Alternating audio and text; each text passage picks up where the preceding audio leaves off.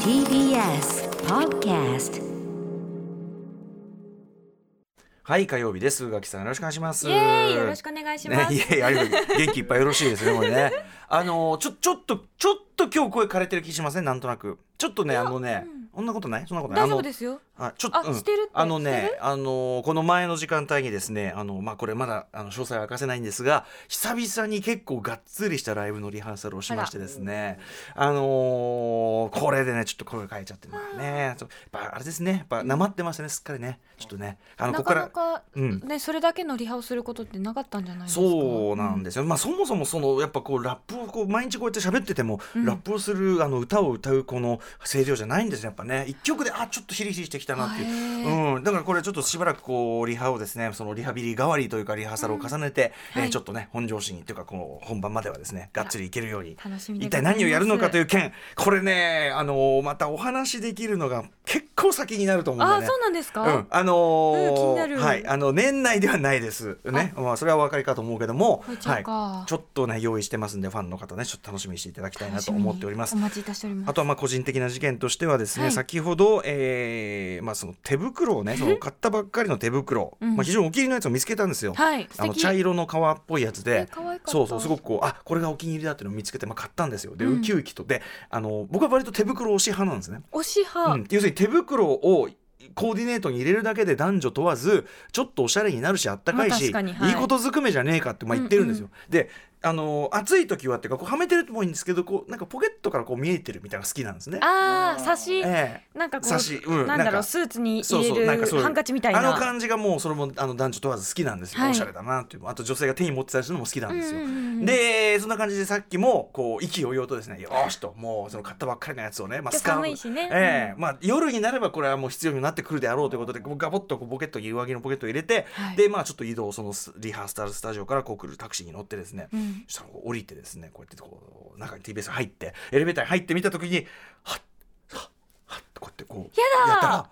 1個しかないんですよい。やもう本当に想像するだけで嫌だ。買ったばっかりです よ。泣いちでゃう、あのーもう1個買うっていうのはちょっとなーっていうぐらいの値段はではあるんですよ。そんなバカ高くはないんだけどあ。の手袋って結構しますよ。そう、んでもこれはすごく今日は俺はあっと皆さん、はかこれは覚悟を決めてくださいと思いましたねこれね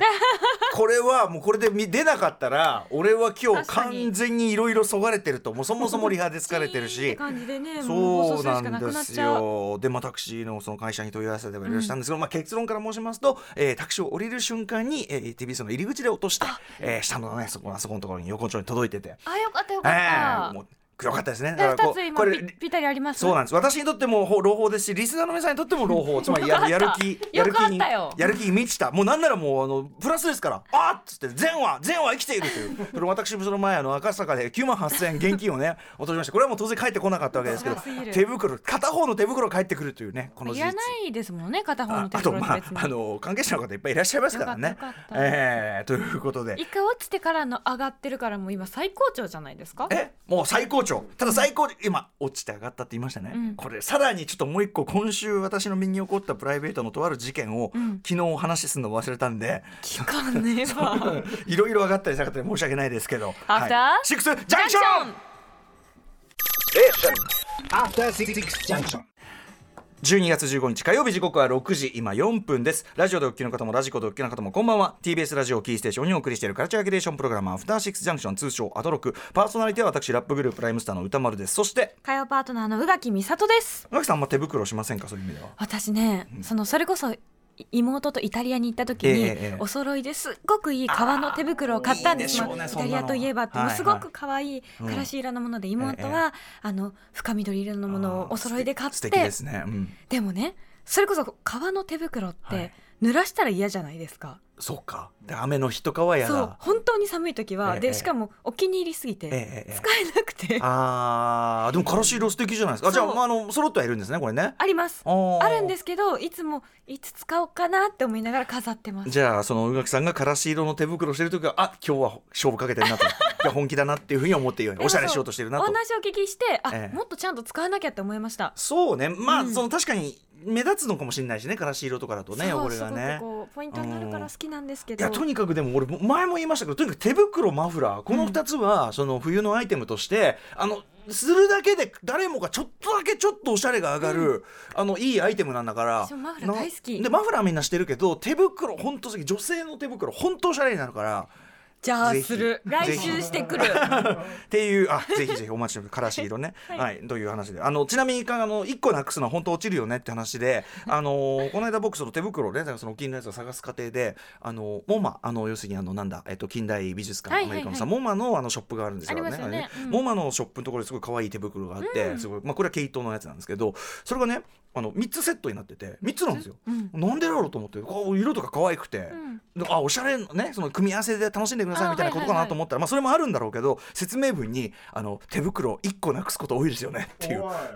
そんな時のために3個セットっていうなんていうこうなんちゅう理由だよみたいな、確かにえー書いてあってね特にあの交差点の部分とかうにん、置いてません、手袋1個そうでね一、うん回手袋を見つけると、えどんどん視界に入ってくるんですよー 手袋って手そう袋手袋愛になってるまたあるうんこれあの靴底っていうのもあるんですよ靴靴底底も一回見つけたらめっちゃ見つかるようにえなちりょっまと待ってす靴底落ちてんの靴底ってこのそのそこうのゴソムのーペルランペランのやつが落ちてるんですで中敷きじゃなくて靴底、うん下あ落ちてるって一回気づいちゃったらもうダメなんですよ俺生まれてこの方靴底見たことないですけどえ嘘でしょ本当に、ね取れた靴底はいマジかえないないないないえあるあるあありそまうすよねあるし、あそうプロデューサーとかあほらみんなあはいはいでもねこれ一回見へつけるともうダメなんですよあそうついてきちゃうからこれやっいっぱぱりいあんのあそうひょやっぱ兵庫とかやっぱあれですか ね川口の方とかとじゃやあっぱ東り京でも見たことあります私あのレンガにはまっちゃってみたいなそういう ことじゃないあそうちょっと注意してみますね多分そのでおそらくじゃああのほら要するにわかるその目に目に入ってるけど意識下に上がってなくて多分多分そうですそうですそういうことでしょだから多分俺はその靴底見てもあ靴底だっていうよりはなんかこうまあなんかなんでしょうみたいな何が落ちてるってそう思ってる認かも識しれない認識しないとねそうそうそのある一じゃ回ん認識し始めたらもう至る所にあこそうの世には靴底がない靴で歩いてる人がどれだけいるのかって思うそくらいうあそうそんな皆さん不便されてるんですねこれいねるああそうですかそうですかうんでねあ ごのめんなでさねいねでねちょっとごめんなさいその、はあの割としょうもない話続きますけどしょうもなくないんだよなこれな実はしょうもなくないんですよ何さでっすきか上がって下がってよくぞおっしゃったって言ってましたけど、どういうことかと言いますとまあ、あの週末にですね、うんまあ、その僕の住んでるマンション、えーまあ、そのは8階ぐらいのところからですね、はいはいはい8階ぐらいって8階ですけ どあの1階にですね、まあ、はエいレベーターでこう降りようとしたわけです、まあ、妻と一緒にですね、買い物出ようと。でっていう時に2階ぐらいのところまで、まあ、今も要するにまあちゃんとしたそんなに古いマンションじゃないしちゃんともちろん整備もしてますよ、んはずなんだけどぐーっと降りててそんなこと起こると思ってないんですけど2階ぐらいに来た時2階からちょっと降りた段階のところで、ガターン急停止。やだでもうとにかくその中に、うんそのまあそのそんなスピードじゃないはずだけどそれでもやっぱ急に止まるとこんぐらいショックが来るかっていうぐらいガーンってこう僕がこうしに来たし感性のこうも法う則がそう奥さんもちょっと白もついちゃって、うんそんなにいや本当にガーンってなってめちゃくちゃ怖いじゃないですか。うん怖いよででそのさあのこのまま怒っちゃうのかなみたいなさ、うんうんでまあ2階よりちょっとしたぐらいだからでも落ちたとしても今急ブレーキかかっただけでこの衝撃だからこれちょっと怖えなぐらい思って、うんうんそしたらあのなんかなんかの装置っていうかねあれでプーッと上がって2階のところでふーっと開いてで一応もうそのなんていうのああいう押しボタンみたいなの一生懸命押すんだけど、うんまあ、なんかまあすぐにはやっぱ反応なくてへ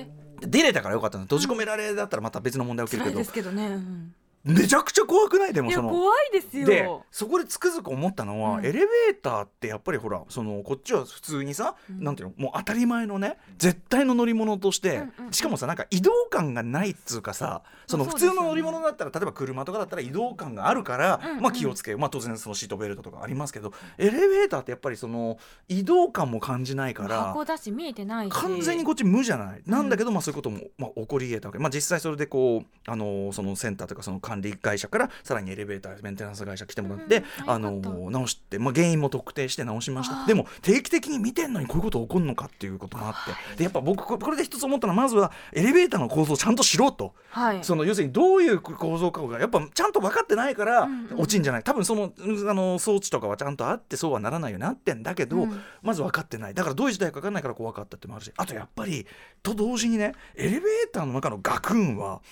備えようがねえじゃんやっもうぱ分かんないですもんだって見えてないから景見えてな色いとか見えてないしその、まあ、座ってるわけでもないから、うん要するにガーンって下に来る動きに例えば腰に来たなんとかに来たムチ打ちになっちゃったみたいなもう不可抗力っていうか、うんだからやっぱりエレベーターのメンテナンスぜひあの各会社の方本当にあのこれは要するに皆さんに預けてる他の乗り物以上に預けてるって、あとやっぱりひいいかに自分がエレベーターになんていう無病性と言いましょうか、うん例えばタワーマンションとか住んでたら。でも地震になったら確実に止まるわけじゃないエレベーターって、だから我々がいかにエレベーターというものをなんていうかな過信してるエレ過信してるというエかレてかエレベーターに甘えて るエレベーターの絶対安全性に甘えてきてるかっていうのをすごくねだやっぱやっぱそのずっとその点検してたから、はいあの戻ってきた時はそのうん8階まで階段で登ったわけですよ8階だから8階だからまだいいけどこれ40雲海とかだったらね40そうもうもうもうもうってことじゃないでも実際それは起こりうるわけでそうですよねだからそのというねなかなか得難いそのやっぱエレベーその2階とはいえやっぱココーンって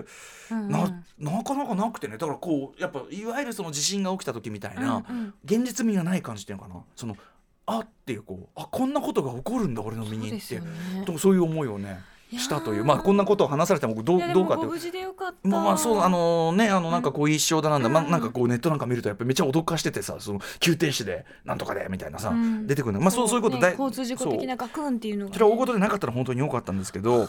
あとまあそのまあもちろん対応もしていただいてそれは良かったただ同時にやっぱりメンテナンスしててもこういうことあるんだっていうのがね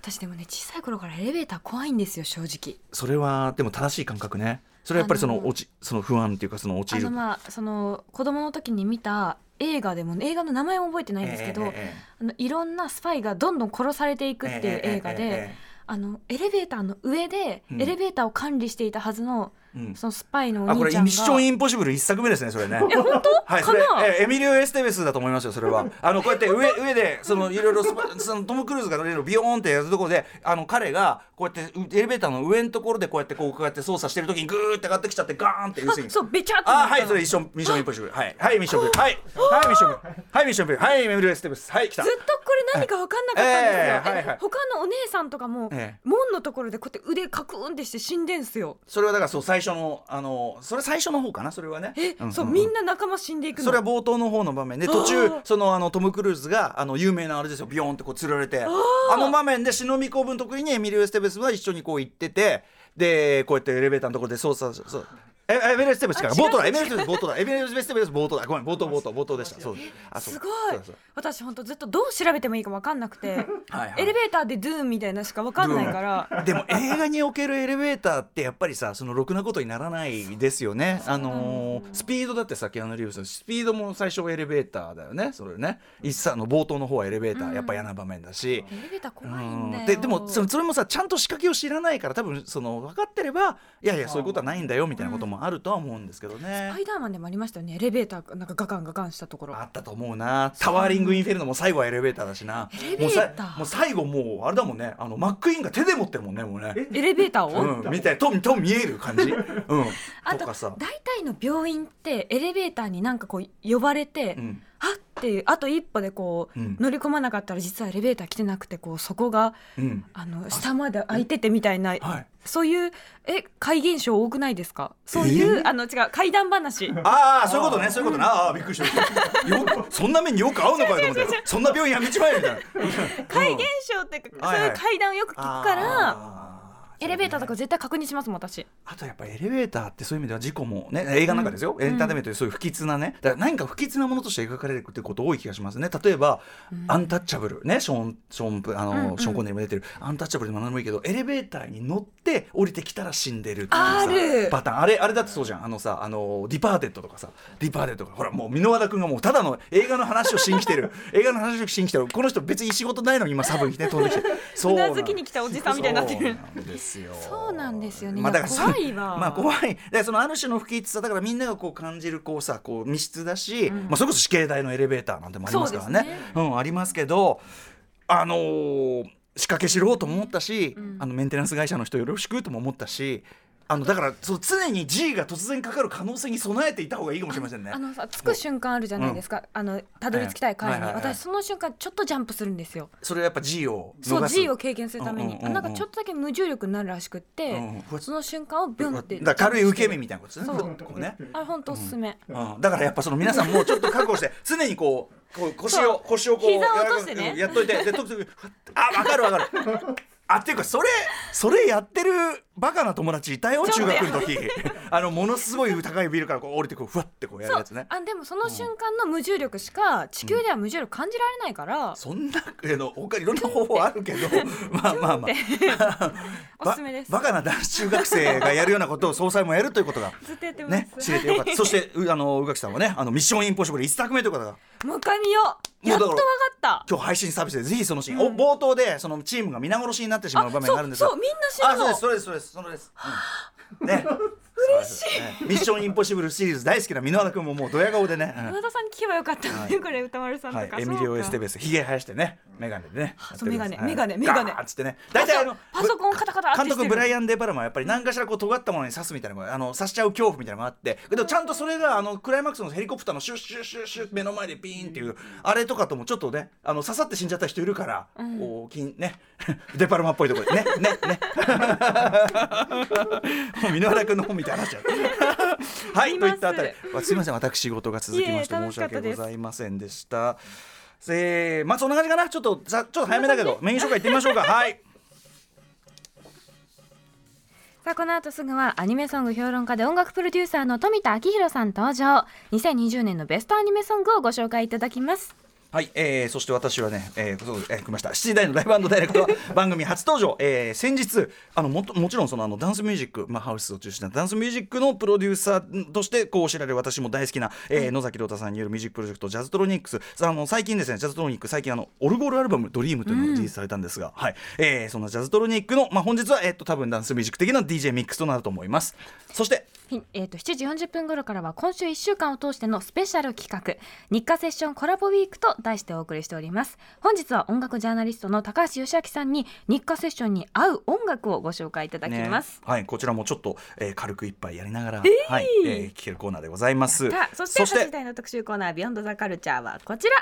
2020年アメリカと日本のヒップホップはこうだった振り返り会議 by 磯江亮、えー、by 渡辺志保さんはいということで、えーコロナそしてブラック・ライブズまた、えーアメリカ大統領選など大いに揺れた世界とアメリカそして日本、えー激動の1年世界社会をビビッドに反映するラップミュージックは一体何を歌ってきたのでしょうか、えー番組でおなじみの音楽ライター磯部亮さん渡辺志保さんをお迎えして今年のアメリカそして日本のトピック、えーヒップホップにまつわるトピックを、えー注目の楽曲とともに振り返っていく特集だからガンガン、えーと曲もねかかると思います。